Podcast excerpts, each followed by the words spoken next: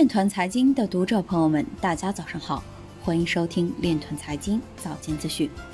今天是二零二零年八月十四日，星期五，农历庚子年六月二十五。首先，让我们聚焦今日财经。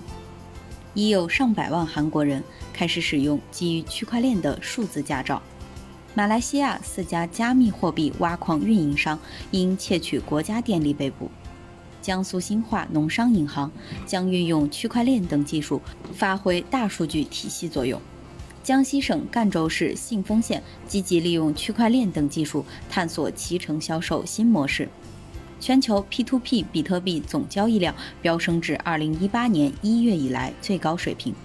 监管部门着重强调运用区块链等技术，增强金融风险技防能力。Filecoin 校准网络将于北京时间8月14日晚上进行重置。Coinbase 将向美国用户提供比特币支持的贷款。诺贝尔奖得主埃里克表示，比特币在未来经济中不会发挥多大作用。北大邓斌表示，难以通过限制加密货币退出交易削弱暗网交易。今日财经就到这里，下面我们来聊一聊关于区块链的那些事儿。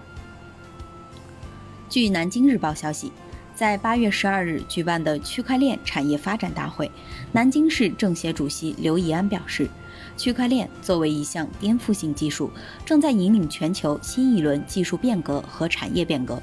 南京要在危机中运新机，于变局中开新局，就必须把推动区块链产业发展作为推动我市四新行动的具体举措来加以落实，在五个度上下功夫求突破。一是加快技术研发进度，抢占区块链产业制高点；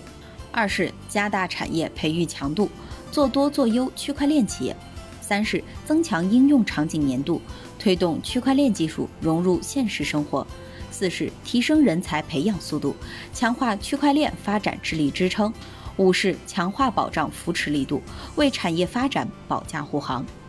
以上就是今天链团财经早间资讯的全部内容，感谢您的关注与支持，祝您生活愉快，我们明天再见。